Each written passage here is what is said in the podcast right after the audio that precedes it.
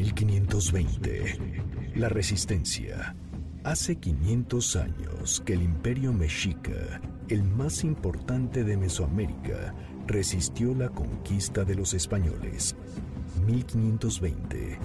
El año de la resistencia. Cuitláhuac fue el penúltimo de los señores de Tenochtitlan y el opositor de su medio hermano Moctezuma II a recibir a Cortés. ¿Qué veía en los españoles que le causaba rechazo? Huitláhuac fue hijo de una princesa del gobernante de Iztapalapa y el onceavo hijo de Axayacatl, por lo que creció educado para gobernar, para la guerra y para los asuntos del imperio mexica. Como tal, tenía una posición privilegiada y un agudo sentido del poder. A principios del siglo XVI, Huitláhuac ya era considerado un destacado militar y un guerrero avesado, partidario de mantenerse firme ante el enemigo, por lo que fue consejero de gobierno al elegir al nuevo Tlatoani.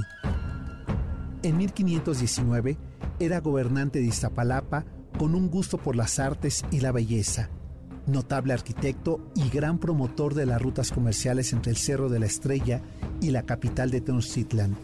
Por ello, cuando supo de la presencia de los españoles en las tierras de su medio hermano Moctezuma II, se opuso a la política asumida por este de otorgarles casa, alimento y estancia, tanto a Cortés como a sus huestes. Junto con su primo, Cuauhtémoc, Cuitláhuac emprendió una guerra interna con las decisiones de Moctezuma II ante la presencia de Cortés en la ciudad más importante del imperio mexica. Ante la decisión de su medio hermano, tuvo que acceder a recibir en Iztapalapa a Cortés. A su regreso, tras la visita de Cortés a las tierras de oriente de la cuenca, Cortés y su ejército tomaron prisionero a Moctezuma II y a Cuitláhuac, lo que provocó la ira del gobernante Iztapalapa que lo llevó a organizar con fuerza una estrategia militar que sería la que se sublevaría meses más tarde tras la matanza en el Templo Mayor en junio de 1520. Cuitláhuac, después de la muerte de su medio hermano Moctezuma II, jugó un papel muy importante en la expulsión de los españoles de Tenochtitlan. Defendió el linaje mexica que pertenecía, como el propio rescate de la hija de Moctezuma Xocoyotzin, la princesa Tepuisco Moctezuma, mejor conocida como Isabel de Moctezuma.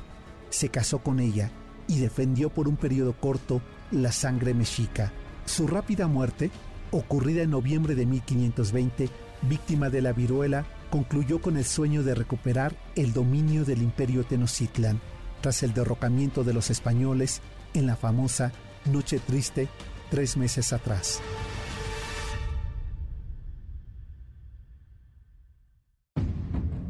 ...1520... La Resistencia